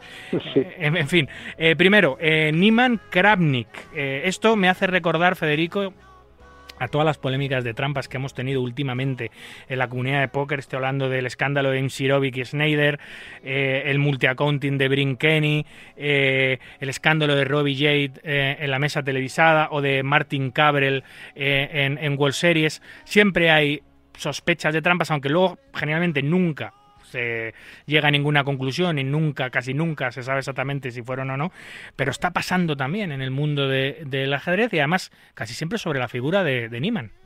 Sí, es el personaje del momento, el más controvertido. Todo empezó cuando ganó a Carlsen y se montó la que se montó. Sí. Parecía que se había enterrado la polémica con un acuerdo que hubo extrajudicial. Carlsen eh, le denunció más, primero de forma así un poco indirecta y luego lo dijo claramente, que pensaba que le había hecho trampas. Y Niemann lo demandó a él, a Chess.com y a una serie de gente y en total pedía cerca de 500 millones. Bueno, aquella demanda primero fue desestimada parcialmente en una primera en un primer juicio que hubo y pero seguía vivo todavía parte del asunto y al final hubo un acuerdo extrajudicial del que no hemos sabido cuánto dinero ha habido ahí de por medio y, y se había firmado la paz. A Niemann lo habían readmitido en chess.com, Carlsen había aceptado que bueno que seguía pensando sus cosas pero que no había podido demostrar nada efectivamente y, parecía que estábamos en paz. Y justo unos días después pues se vuelve a liar con Kramnik que al igual que Carlsen en una partida por internet más o menos amistosa de repente se deja dar mate en dos jugadas contra Niemann que por cierto no le da el mate que estaba clarísimo y abandona él a su vez la partida y diciendo que el comportamiento del otro es antideportivo. Y a partir de ahí también cada uno ha soltado sus argumentos, pues, que bueno, como en todos los casos de los que hablamos, es difícil posicionarse porque efectivamente pruebas, pruebas no hay. ¿De qué se queja exactamente Kramnik? ¿Del Bueno. comportamiento claramente antideportivo de Niemann eh, jugando online? Kramnik eh, dice que es un estudioso del asunto, eh, que bueno, Kramnik está retirado del ajedrez profesional, pero sigue jugando, es muy activo, está, eh, todavía no es mayor y es un monstruo, ha sido campeón del mundo varias veces, bueno, uno de los grandes de la historia. Eh, recordemos que retiró a, retiró, le quitó el título a Kasparov. Y, y Kramnik jugando contra Niman eh, se da cuenta o él piensa que le hace demasiadas jugadas impropias, que poco humanas, que no entiende ni él y sobre todo también... Poco humanas, ¿eh? Poco humanas. Sí, es que las máquinas juegan muy bien, Ya. juegan muchísimo mejor que los hombres, hemos hablado, pero a veces hacen jugadas difíciles de entender para una persona. Cuando te hacen una jugada muy buena, pero que se ve que es buena al instante, todo el mundo dice, ah, este tío puede ser muy bueno y ya está. Cuando te hacen una jugada muy buena que no se explica por sí misma, o te la explica esa persona o dices, uy, eh, solo las máquinas se, daban cuenta de que esta jugada era buena, ¿no? Hay jugadas como misteriosas. Y, y Niemann hace, según Kramnik, unas pocas de, en ese nivel, aunque hay otros grandes maestros que piensan que no eran tan raras, pero eso también es otro debate. Y Kramnik, a su vez, eh, alega que, que además hace un consumo del tiempo muy raro, que, que Niemann juega casi siempre como en 5 segundos hace las jugadas o en menos, en jugadas muy complejas no tarda nada en pensarlas y que luego en cambio se atasca a veces en otras que serían muy obvias para cualquier gran maestro. Vaya, bueno, vaya. son dos argumentos unidos que hacen efectivamente es lícito sospechar. Eh, ¿Hasta qué punto puedes denunciarlo? Es verdad que Kramnik tampoco había dicho nada al principio, simplemente dice, bueno, yo en estas condiciones no quiero jugar, no me quiero manchar y abandono, me voy de aquí. ¿no? So- sos- sospechar que está jugando contra una máquina o al menos que está jugando contra un jugador que está siendo ayudado por una máquina, ¿no? Eso es, eso es. Ya. Ya, ya, ya, ya. Bueno, muy, muy- hay paralelismos, hay miles de paralelismos con el mundo del póker, porque eso, los solvers en tiempo real, que están absolutamente prohibidos en, en- en el mundo del póker online, pues algunos jugadores eh, los utilizan y se buscan las vueltas para hacerlo, aunque eso está perseguidísimo y cada vez es más complicado.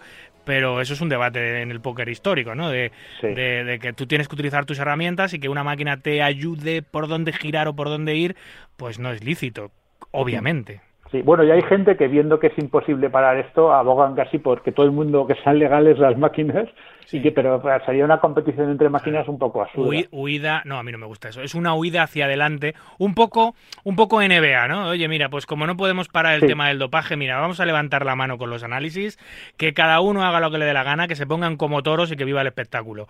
Eh, Un poco esa huida hacia adelante, pero claro, con las máquinas es- y ahora encima con lo que está evolucionando la inteligencia artificial es muy peligroso, porque claro, es que un humano no va a ganar a una máquina nunca. Eh, No. Hoy en día estamos en ese punto. Sí, sí, no tendría sentido. En baloncesto todavía eh, la, la máquina es el humano, aunque Sí, claro. se dope o haga lo que sea, Sí, sí. pero bueno, to- todavía no es el mismo nivel. El dopaje electrónico es aún más determinante. Total, totalmente. ¿Y en qué punto estamos, eh, Federico, con toda esta polémica? Pues bueno, la polémica ha seguido. El, mm, Kramnik ha dado una entrevista bastante larga en un podcast que hacen dos grandes maestros. Uno de ellos es Caruana, que es uno de los tres mejores del mundo y es súper famoso. Y él sigue dando. El Kramnik explica que él es un analista matemático que se pone a estudiar en las partidas de los buenos en Internet y cómo, eh, vale, los buenos son muy buenos y de repente en Internet hay jugadores medianos que juegan también como los mejores del mundo, cosa que no hacen en vivo. Y claro, ahí les, les saltan todas las sospechas. También cómo cuenta como en torneos por internet que hacen tienen medidas un poco más estrictas como tener una cámara y cosas así que tampoco son ninguna garantía pero bueno limitan un poco las posibilidades de hacer trampas como en esos torneos de repente el nivel de los teóricamente de los sospechosos eh, también baja. Eh, como Niman después del escándalo también ha bajado. Es cierto que la presión que ha tenido no es la mejor para jugar ajedrez de altísimo nivel. Entonces bueno yo he hablado con algún gran maestro que también está convencido de, de que no es trigo limpio, pero cree prácticamente imposible Es denunciarlo. que y- ya son muchas cosas, Claro. Federico. Es que cuando, cuando el. ¿Cómo es el dicho? Cuando el. río suena, cuando el agua río suena, claro, es que, eh, que son, son muchas polémicas a las que está ya involucrado este tipo, que es, por cierto, muy, eh, muy especialito, ¿no? Tiene una personalidad un poco delicada, eh, pero eh, sí que me ha sorprendido este, que hay una especie de segundo capítulo de toda esta trama, Sí, y es que eh, claro, Niemann de repente le ha propuesto colaborar a Kramnik, ¿en qué exactamente? Bueno, Niemann ha hecho dos jugadas fuera del tablero bastante interesantes. Una es que se cree que con el dinero que se ha llevado en el juicio eh, ha lanzado una beca, la beca Hans Niemann, para ayudar a jóvenes A jóvenes, a a jóvenes que- tramposos. No, a jóvenes ajedrecistas que quieran ser profesionales. Vale, ¿no? vale, vale. Bueno, eso es una broma, ha hecho Sí, una sí. especie de... ha dado unos requisitos para que cualquiera pueda lanzar su opción y, y elige- elegirá a 10 y les dará un total de 10.000 dólares. Eh, y luego, la- esto ya es más directo, con un espíritu aparentemente conciliador y como diciendo, le, has- le ha hecho un vídeo dirigido a Kramnik eh, esperando que le responda, por favor, Vladimir, no sé qué.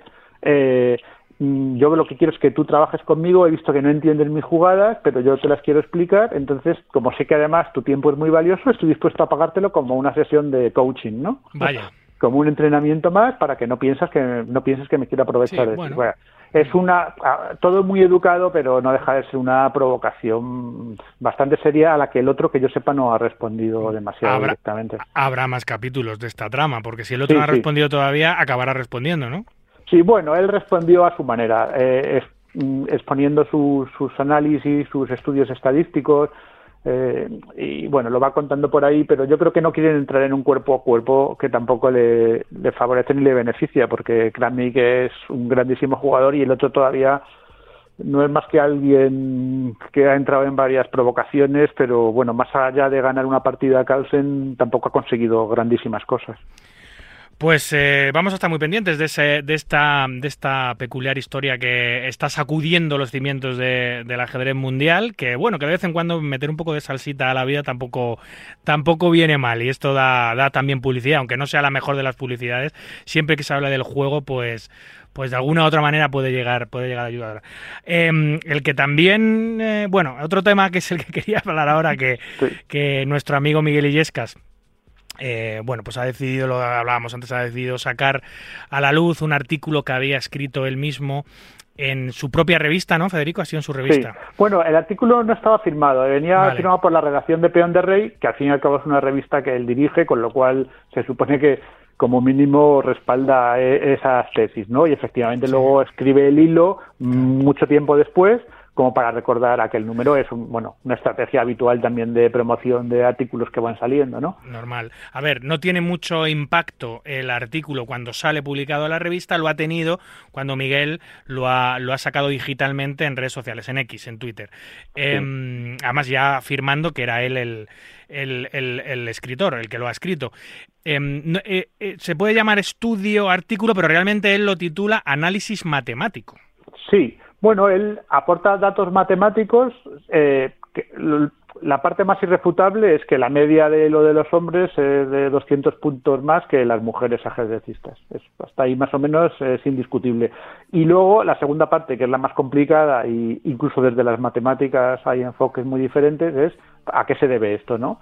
Entonces, claro, eh, esto se debe a muchísimos factores. También se ha hablado hasta la saciedad, eh, jugadores, jugadoras, expertos, eh, científicos, y, y no hay un solo factor, en mi opinión. Bueno, en- en- yo creo que eso también es más o menos está universalmente aceptado. No hay un solo factor y hay razones culturales, sociológicas, biológicas, en fin.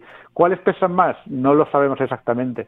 En los últimos tiempos se ha sumado también eh, un factor bastante polémico y determinante y es si el entorno tan masculino que comparten el ajedrez y el póker puede ahuyentar a las mujeres de una manera más o menos normal o incluso a veces tóxica, ¿no? Con episodios pues de acoso o, o violencia sexual. Eso ocurre habitualmente. No son, no son woman friendly, no son sitios woman friendly, particularmente el póker. Y eso además lo he hablado muchas veces con jugadoras. Eh, a ver, él, él- él en el artículo no pretende eh, juzgar con el análisis, él simplemente suelta datos. Ahora Sí. quizás con la respuesta tan masiva que ha habido, eh, la situación en España con el mundo de las mujeres, ahora, particularmente ahora, con todo lo que estamos viviendo con, con Rubiales, etcétera, pues eh, está todavía mucho más candente. Bueno, pues ha recibido un aluvión de respuestas de gente que no está de acuerdo con lo que está poniendo y ya sí que él ya se ha metido a responder de una manera más eh, profunda. Eh, claro, él, él, él cuando publica el tuit, él ya va, él ya va, ya va a tope, ¿eh? Porque Hombre, él sabe lo que va a pasar. sí, por supuesto. ¿no? es gran maestro. Por su- por supuesto, y, y es no capaz de prever los movimientos mucho mejor que nosotros. Sin duda, y seguramente lo- los haya previsto con mucha antelación y tenga previsto todos los que van a seguir a continuación, eso seguro. El tema es que él, él ya viene, él ya viene eh, a tope. O sea, él dice, aclaremos este tema de una vez por todas. En ajedrez los hombres tienen ventaja sobre las mujeres. Eh, y además no dije que no, no lo dice porque tengamos ventaja porque nos la porque nos la dan gratuitamente, sino porque por el hecho de ser hombre, ¿no?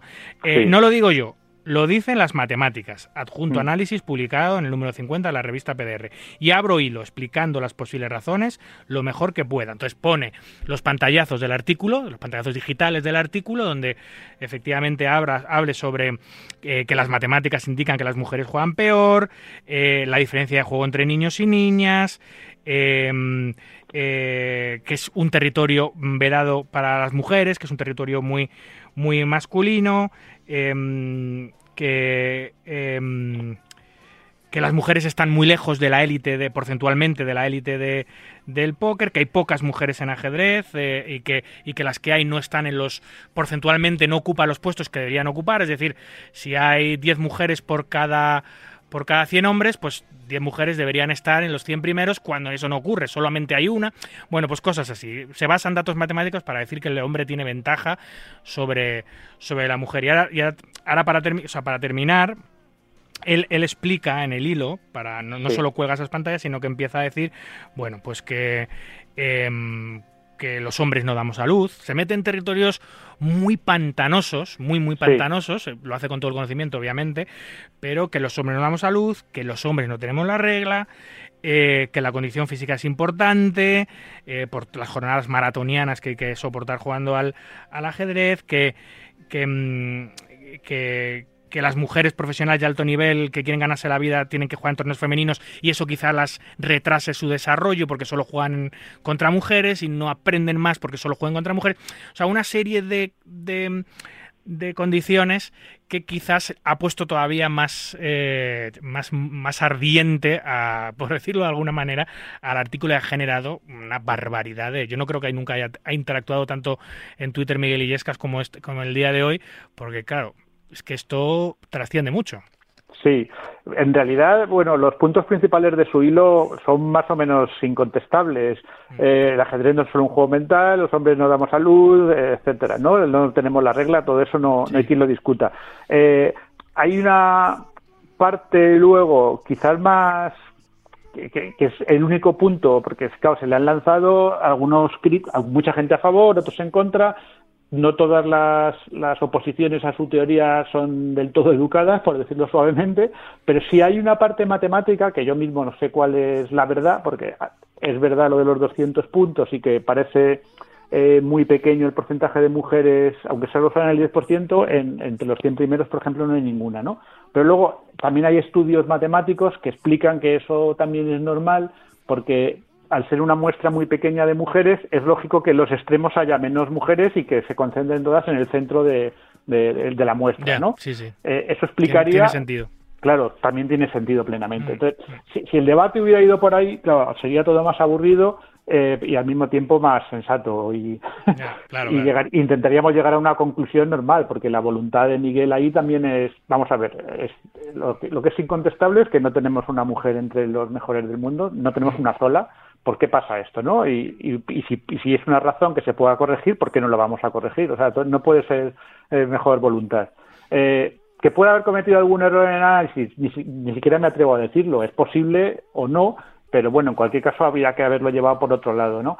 Yo creo que también él se ha metido en otro, en otro territorio peligroso cuando habla de, de- no sé si te has enterado de, de la decisión de la FIDE reciente que ha determinado que las ajedrecistas transgénero Sí, lo he leído, sí. Vale, Sí, pues sí. eso también Sí, ha levantado muchísimas protestas, de, de- de- sobre todo, de, pues, no solo ajedrecistas transgénero. para, para Miguel, una, una mujer trans es un hombre biológico. O sea, que Claro, puede que competir con los hombres, ¿no? Es más. Exacto, pasa en muchos deportes. Eh, ¿Por qué en ajedrez? Que esto yo sí que es más delicado, ¿no? Porque igual que el póker, mm, ahí, ¿qué, qué más te da tener delante una persona que haya cambiado de género en una dirección, en la otra, ¿no? Mm, No nos, no nos debería afectar, pero claro, siguiendo con su hilo, en el caso del ajedrez sí que es importante ser, hombre biológico o no, por, por los motivos de resistencia y, todo lo expuesto. Eh, pero bueno, en cualquier caso, eso ha hecho que todavía aumentara más la bola. Eh, tenga o no razón él, que ya te digo que, ni siquiera tengo yo una opinión del todo formada en todo esto, porque Sí. es bastante complicado Mira, resolverlo. eh, em, yo tengo pendiente, Miguel lo sabe, porque cada vez que coincidimos en un evento de buena más se lo vuelvo a recordar, pero luego al final no, no, no, no, no encontramos el momento. Pero tengo pendiente una entrevista con, con Miguel en el, en el programa, una más.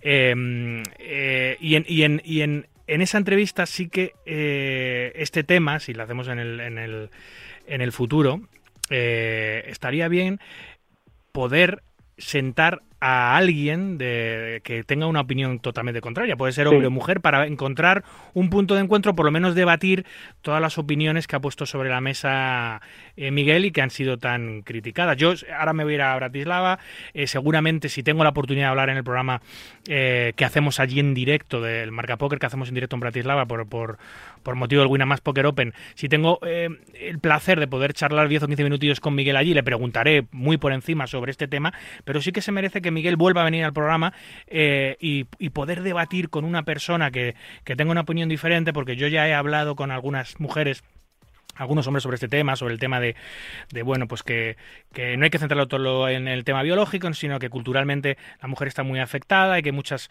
razones culturales por las cuales las mujeres no han podido desarrollar ese juego eh, eh, tan óptimamente como lo han podido hacer los hombres con el paso del tiempo, que eso, las nuevas generaciones que ahora están creciendo con una educación muy distinta, educación positiva, eh, van- las mujeres pues quizás eh, sean más competitivas, estén educadas de otra manera, no estén retenidas haciendo otras cosas o, o criadas para hacer otras cosas, que eso se puede, se puede estabilizar y que la mujer puede empezar a ser más competitiva y que no es tanto que el gen competitivo no esté en su ADN, sino que quizá culturalmente siempre se la ha retenido. Y todos, esas- todos esos aspectos que es cultura contra biología es muy interesante, muy aplicable al póker, porque esto al final estamos hablando de la mujer en el ajedrez, pero que es absolutamente extrapolable a la mujer en el póker, porque ocurre lo Sí. mismo. ¿eh? En el póker la mujer es un porcentaje residual de los jugadores, es un mundo de hombres, hay muy pocas jugadoras en la parte eh, alta de clasificaciones de premios eh, y los leaderboards, etcétera, etcétera. Hay rankings femeninos exclusivos, por lo cual la situación es muy paralela, ocurre exactamente igual y podría ser un debate, no sé si estás de acuerdo, Federico, muy sí, enriquecedor. completamente. Y te añadiría otro factor que tengo una entrevista pendiente de publicar eh, con otro gran maestro español muy conocido y que es entrenador además y me aportaba un argumento nuevo que siempre es interesante. Y no solo un argumento nuevo, sino me daba un dato y es que lejos de acortarse en los últimos tiempos la distancia incluso se está ampliando, Sí. cosa que ya sí que no tiene el menor sentido. Yo, lo, cuando... yo lo veo todos los días, lo veo todos los Sí. días. Y, y él eh, daba un argumento muy interesante y decía que en parte eh, es por culpa del paternalismo de los propios entrenadores, hombres y mujeres, la mayoría hombres, cuando entrenan a, a chicos o a chicas, porque a las chicas les exigen menos. Es probable. Y, Bien y visto. claro, eso, eso ya es, es un error de base. Mm. Y bueno, ya hablaremos también de eso porque él Claro. me cuenta un millón de cosas interesantes y, y yo creo que también va a ser polémico en algunos aspectos. Se- él dice que quizá no se exprime tanto a la mujer deportista Sí. de élite porque se da por hecho que no va a poder llegar a esas altas claro, cotas. Claro, y Ya. luego también en parte porque cuando lo haces, eh, Muy ellas fuerte, a, veces se revuelven como diciendo, "¿Por- ¿cómo, me estás tratando así de mal? ¿no? Ya, Y- Lógico, yo- sí. Ah, sí, porque, porque no están acostumbradas a que las Sí, tanto. Sí, Luego dice que muchas le dan las gracias, que pasa el tiempo y, jo, gracias a ti he progresado, no sé pues lo que pasa, bueno, hemos visto tantas películas de, de superación del instructor duro, que, Sí, bueno, sí. eh, eh, establecer el límite es lo complicado, ¿no? Claro, no hay que llegar, por supuesto, a la violencia o en el cine se han visto barbaridades y en la vida real han existido, pasa con, en muchísimos deportes. Pero sin, sin llegar a esos límites de violencia, eh, lo que no hay que hacer es rebajar el nivel de exigencia. Sí, a ver, eh, esto es como en la educación con, con los, Sí. con los hijos. ¿sí? Eh, no hay que, no hay que ser, para, para sacar todo lo, mejor de tus hijos o de tus, o de tus alumnos o, de tus deportistas, no hace falta ser duro. Hay que, hay que simplemente ser un buen motivador y exprimirle de una manera positiva, igual que la educación positiva con los niños. Es decir, hacerle ver que sus posibilidades son reales y, motivarle continuamente y ayudarle y exigirle que llegue al máximo, pero sin el castigo y sin todas las connotaciones negativas que tiene todo eso, que, que, que, que lo que hace es todo lo contrario, hace un efecto, un efecto contrario. Toda esa historia del, lo que tú dices, del, del entrenador malvado, el entrenador, pero que al Sí. final consigue sacar su Sí. potencial, se puede conseguir igual Sí. siendo mm, bueno y, y- y yendo por, por otro lado, tanto con tus hijos como con, con los deportistas. Pero bueno, eh, el mundo está cambiando y la forma de educar está cambiando y veremos los resultados Sí, en unas generaciones. Cambia, pero en ese aspecto quizás sigamos equivocados. Eso también lo decía o lo dice Judith Polgar, que ha sido la única ajedrecista mujer que ha estado en el top 10 mundial y ha ganado a todos los campeones de su época y demás, la que ha competido de tú a tú con todos. Y ella me contaba, y bueno, se la contaba a todo el mundo que se le ha preguntado, que, que ha llegado tan lejos en gran parte porque sus padres, cuando le enseñaban ajedrez, eh, no le decían quiero que llegues a ser campeona del mundo, como hacen con las chicas, o quiero que seas campeona de tu país, ¿no? No, quiero que seas campeón del mundo, o sea, que seas campeón absoluto. No, no tienes por qué ser menos que, que nuestro vecino que sí quiere ser campeón del mundo. Totalmente, esa es, esa, esa es la fórmula. Y ese es el enfoque que ella misma defiende, ¿no? Sí, sí. Me gusta. Eh, ¿Reacciones en el, en el mundo del ajedrez? Eh, concretamente en el mundo del ajedrez, ¿cuáles han sido así las que tú dirías o te han sorprendido? ¿Cómo está la cosa, más o menos? No, sorprendido no demasiado. La gente tampoco. Yo, la gente importante, digamos, o conocida, quizás se quiere mojar menos porque, bueno, viendo que esto no deja de ser un jardín en el que ya se ha metido un gran maestro de relumbrón, ¿para qué cambiar el foco de, de las respuestas. Pero sí ha habido una muy relevante, yo creo, que es de, de la jugadora francesa que es transgénero, Yosa Iglesias, y bueno, yo creo que también eh, dolida por las palabras de apoyo un poco de, o de comprensión hacia la decisión de la FIDE respecto a, a las jugadoras transgénero, pues ha sido bastante agresiva contra Miguel, ¿no? Y ha dicho que el artículo era sexista, transfóbico, que basaba, se estaba basado en matemáticas de mierda. Bueno, eh, luego sí entra un poco en el análisis matemático de una manera pues más interesante, ¿no? Sobre lo que hablábamos de cómo se deben tomar los datos, que esto es como las estadísticas, los números están muy bien, pero pueden decir lo que tú quieras. Y, bueno, ahí podríamos hablar bastante más tiempo, pero es sí que ha sido una respuesta bastante relevante según la persona que de quién venía y, y lo que dice, ¿no? Y también porque ha sido un poquito, en mi opinión, agresiva de más. ¿Has podido escuchar o leer alguna declaración de alguna gran maestro internacional, de alguna mujer ajedrecista? ¿Se ha pronunciado alguna o al colectivo de mujeres jugadoras de ajedrez?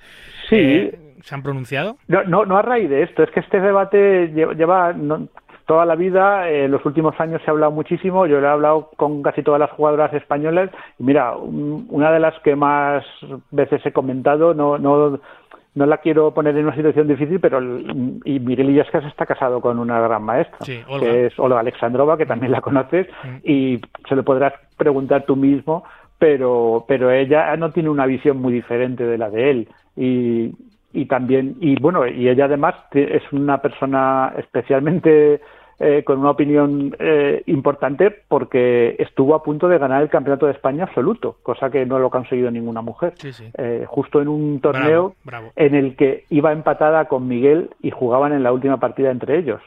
Que eso es algo que te, te recomiendo que les preguntes. Sin duda. Joder, vaya historión.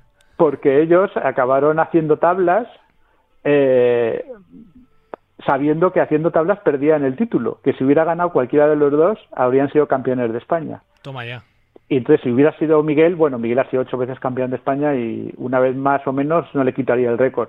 Pero, pero que ganara Olga el campeonato, pero claro, tampoco se iba a dejar ganar Miguel, hubiese, hubiese sido un escándalo y era una situación delicada y se jugaban a muerte.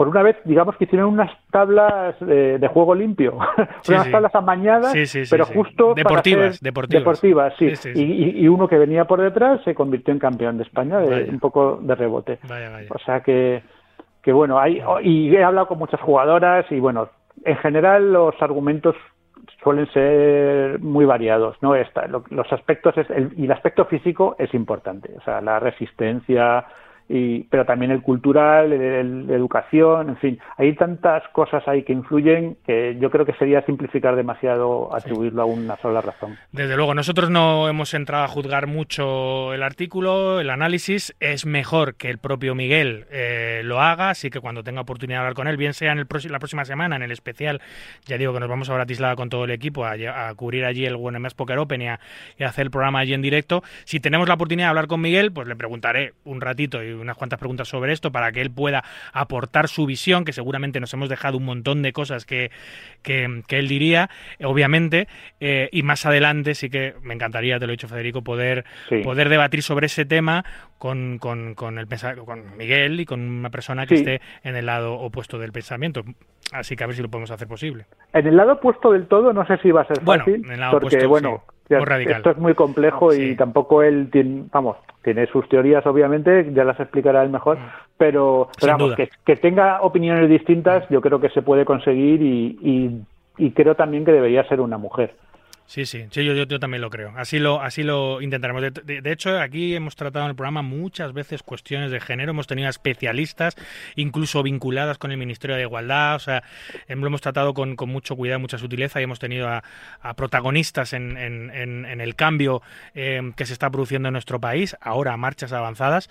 em, eh, y vamos a, a seguir haciéndolo. Así que intentaremos que ese, que ese debate se produzca porque, como he dicho antes, es muy enriquecedor. Em, Federico, como siempre, un placer, una pena que no podamos coincidir en Bratislava, se te va a echar mucho de menos, amigo, que te vaya muy bien en el campeonato de roquetas. Muy bien, pasando vosotros muy bien también. Un abrazo. Un abrazo.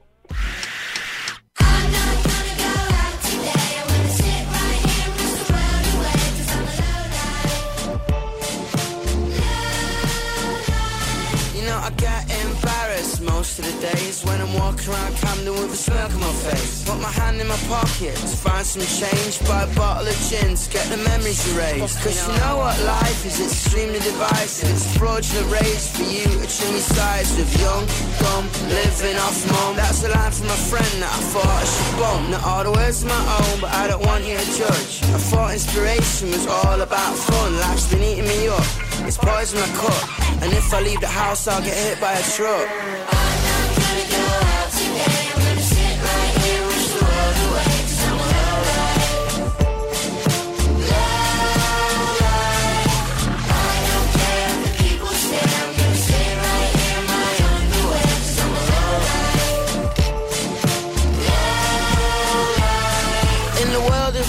Pues como cada domingo hacemos, eh, repasamos los mejores torneos del fin de semana o de la semana en este caso. Y ha sido una semana complicada, una semana complicada porque los dos grandes circuitos del póker nacional pues han coincidido de pleno. Esto no suele ocurrir que el circuito nacional de póker y el campeonato de España de póker en la misma semana tengan su evento eh, bueno, tengan su festival y su evento principal. Ha ocurrido esta semana, esperemos que no ocurra muchas más veces porque eso reduce eh, la oferta del jugador, que seguramente habría muchos que hubiesen jugado los dos, pero bueno, a veces los calendarios son así de caprichosos y se ha producido esta semana. Vamos a hablar primero de los grandes números y el gran festival que a pesar de todo ha tenido el Circuito Nacional de Póker en, el- en una de sus sedes fetiche de toda la vida, en el Casino Mediterráneo de Alicante, y lo vamos a hacer como siempre con su CEO, Jaime Sánchez Salvador. Buenas noches. Buenas noches, David, ¿qué tal? Pues eh, bien, eh, ¿qué tal, qué tal vosotros? Porque a pesar de todo, récord en Alicante. Sí, contentos, la verdad es que sí, ya llegábamos un poco con la incertidumbre de ver qué, qué pasaba, eh, la acabas de decir tú, el hecho de que coincidiéramos con el con el CEP, eh, en los últimos años eso no había ocurrido, había un pacto de buena, de no agresión eh, entre nosotros, pero la entrada de PokerStar parece que ha cambiado esa fórmula y tocó coincidir, bueno, les tocó poner la fecha de Málaga por encima de la de Alicante y bueno, era un poco la incertidumbre de ver qué pasaba, pero aún así, pues la satisfacción final de ver que los números se, se- han cumplido los objetivos, se han superado, hemos crecido con respecto a las etapas anteriores eh, a nivel de main event y a nivel general, es decir, hemos superado el récord del, del main event solo en una entrada, pero bueno, ya nos vale, y, el récord de, de números totales de la semana de, de la etapa, que también se ha visto incrementado en algo más de ciento y algo de entradas, así que contentos. Una gran etapa de nuevo en el Casino Mediterráneo, que es una de las uno de los templos, diría yo, del póker en nuestro país, siempre desde el primer momento apostando por el póker, además en un lugar inmejorable porque tiene unas instalaciones eh, perfectas para jugar al póker, situado en el puerto de la ciudad, con un montón de sitios para- por donde salir, cerca de la playa, eh, con hoteles muy cercanos. Un sitio, eh, Jaime, muy característico para nuestro póker de hace muchos años y ideal para jugar. Sí, a mí, a mí, para mí, ¿eh? personalmente, me parece que es la mejor ubicación de un casino en España. A nivel de, de ubicación física, es decir, para hasta para la foto, hasta para la foto está ideal porque está justo debajo de, de, bueno, no sé si se llama el, el, el lado del moro del- de la montaña de Santa Sí, Bárbara, donde está sí, el castillo, sí. está justo eh, la playa del Postiguet, está el puerto deportivo, eh, está la zona de restaurantes, para la foto pinta muy bien, el ambiente alrededor del casino es buenísimo, el Hotel Meliá, el Portamaris muy cerca, la zona de la Alameda, le- al final es una, una zona de, de, pues, de ocio que, que hace que el casino esté perfectamente, perfectamente ubicado. Eh, yo llevamos 11 años viniendo. eh, es una ciudad que me encanta, si no fuera por la humedad que hace, pero pero a mí me encanta Alicante y me encanta la- el casino mediterráneo y la ubicación que tiene este, este espacio. Pero la humedad a ti que te va a molestar. Si tú eres de costa, tú eres tarifeño, ¿no? Ah, pero ya quisiera, ya quisiera, que va, que va, estamos hablando de que aquí la humedad es brutal, es el doble de la que tenemos en Tarifa. Sí, ¿no? No, no, no, no me quites, sí, sí, es brutal, está haciendo una humedad terrible. Como está lloviendo, estamos encapotados, eh, salir a la calle es como sudar Ya, por claro, instante. claro, claro. Pero bueno, es normal, es normal, pero excepto eso todo se va perfecto. Bueno, eh, enhorabuena por el récord, pero es que aparte habéis, ten- habéis presentado novedades en, en esta etapa que quiero que me comentes un poco por encima. Habéis presentado una aplicación que no sé si es vuestra o colabora con vosotros, em, que va a ayudar a posicionarse todavía más al circuito nacional de póker y hacerlo más eh, accesible, ¿no? ¿Cómo es esta aplicación?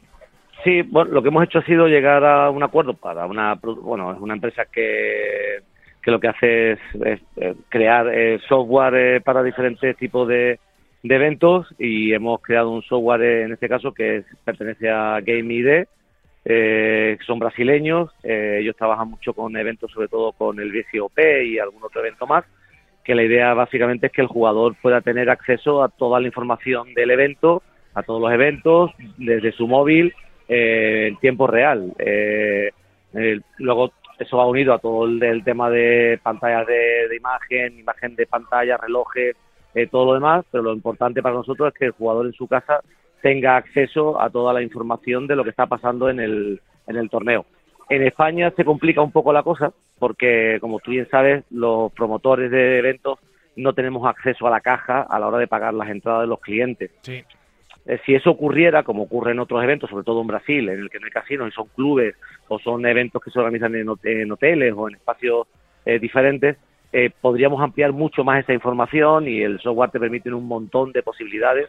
En realidad lo adquirimos para el producto que tenemos en Colombia, pero cuando vimos que, que se podía adaptar a España, hemos buscado la fórmula para que la gente de su casa pueda seguir minutos y resultados lo que está pasando en, en la sala. O sea, que la aplicación da más de sí, es mucho más exprimible, pero por, por razones legales o lo que sea en España Sí. no podéis hacer totalmente uso de ella aquí. Sí, no, no, no lo podemos sacar al 100%. Estamos utilizando un 10% del total de lo que ofrece, porque es para gestión integral de casinos, de clubes, de salas, de poker room. Pero bueno, nos vale para que el jugador en su casa o en la misma sala pueda acceder a la información. Es decir, yo estoy jugando en el Casino Mediterráneo, en la sala Cursal, en la Poker Room de un fondo, tengo el otro evento en el otro, me está me estoy jugando, sé cuántos jugadores hay en cada momento, tengo la lista de premios aquí en cada momento, puedo acceder a saber cuántos jugadores quedan, eh, de todo lo que se ha jugado previo, de todo lo que falta por jugar, horarios, toda la información, que al fin y al cabo es lo que muchas veces se demanda y que lo tienes a un clic.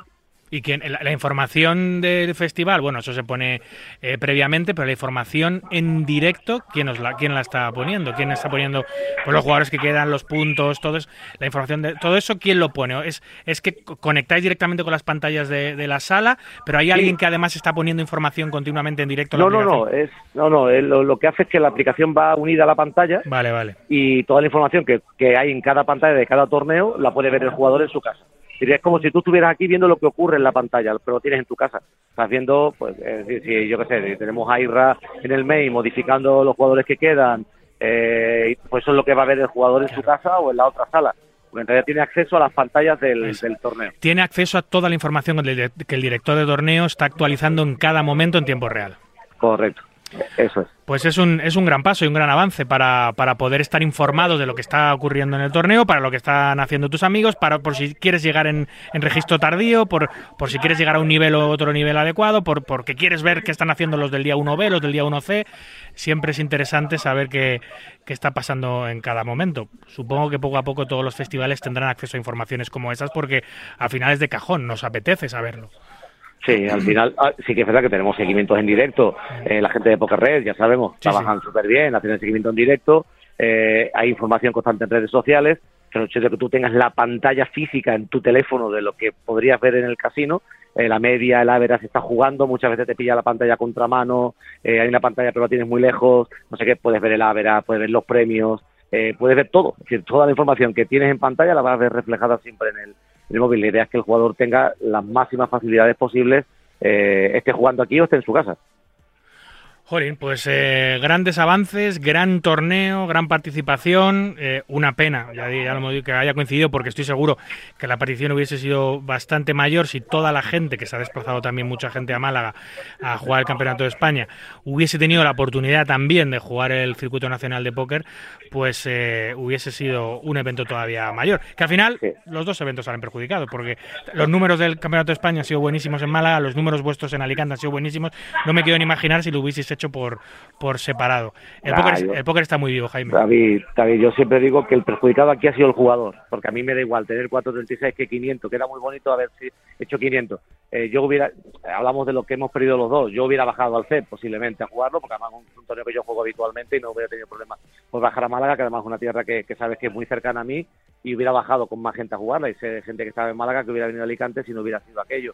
Al final el perjudicado, más que el CEP o el CNP, es el jugador. Y en este caso, sabes que la premisa que yo siempre defiendo es que hay que trabajar y cada cosa que se haga, aunque al final seamos negocio y busquemos nuestra rentabilidad, hay que hacerla pensando en el jugador. Yo estoy seguro, Jaime, que eh, las próximas fechas no van a ser así, que se va a mirar, se va a mirar con lupa a no coincidir entre, entre grandes circuitos. A veces eh, la saturación del calendario hace que muchos circuitos tengan que coincidir, pero cuanto más lejos mejor y cuanto más diferencia va a ir entre ambos, mucho mejor para que no se pisen clientes. Yo creo que, que, que- que se va a hacer, así que estoy seguro de ello. Así que nada, enhorabuena, Jaime, por estos números. Nada, a ti, como siempre, David. Chao. A todos. Gracias. Y por supuesto, pues de abandonamos Alicante y nos vamos a la otra parte de la historia, al otro gran evento que ha habido en España eh, esta semana, que ha sido el Campeonato de España, su etapa malagueña. Además, que no solo es una semana, son dos, porque el inicio, como siempre, es el CEP y continúa con el maravilloso Estrellas Poker Tour. Y allí, como siempre, tenemos a Guillem Velasco. Buenas noches. Buenas noches, David, ¿qué tal? Pues muy sorprendido de los números vuestros, de los números del CNP, que a pesar de que, de que se haya coincidido por un error de calendario, pues eh, los dos han salido adelante con números increíbles. Fíjate, el CNP ha batido su propio récord por una entrada en Alicante y vosotros habéis metido más de 600 entradas en, en Málaga, que es, es un entradón para el CEP. Sí, sí, sí, justo. Primera, bueno, primero felicitar al CNP por, el- por el récord y después nosotros, nuestra primera visita aquí a Casino Torrequebrada.